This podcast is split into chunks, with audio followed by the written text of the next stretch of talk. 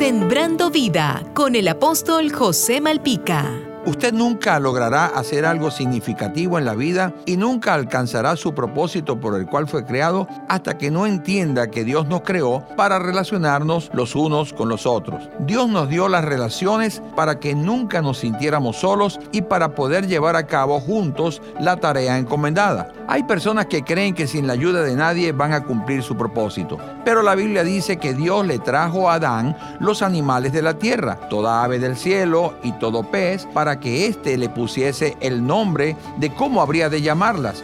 Y así fue. Pero en medio de todos esos animales no se encontró ayuda idónea para Adán. Quiero que se dé cuenta, ningún hombre por más orgulloso que sea podrá decir, no necesito de nadie, yo y mis animales somos suficientes.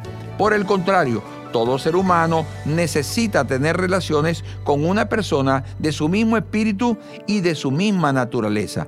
Varón y hembra los creó Dios para que gracias a esa relación fundasen una familia y así extendieran las familias en toda la tierra, hombre y mujer.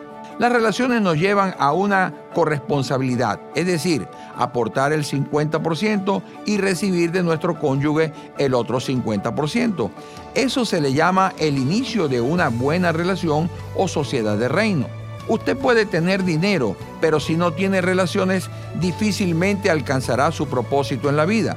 El reino de Dios es un reino de relaciones que comienza con una perfecta unidad entre el Padre, el Hijo y el Espíritu Santo. Comienza por construir una buena relación con Dios en la persona de Jesús y todas tus relaciones serán buenas con los demás. Jesús te dice, no te dejaré ni te desampararé. Sembrando vida con el apóstol José Malpica.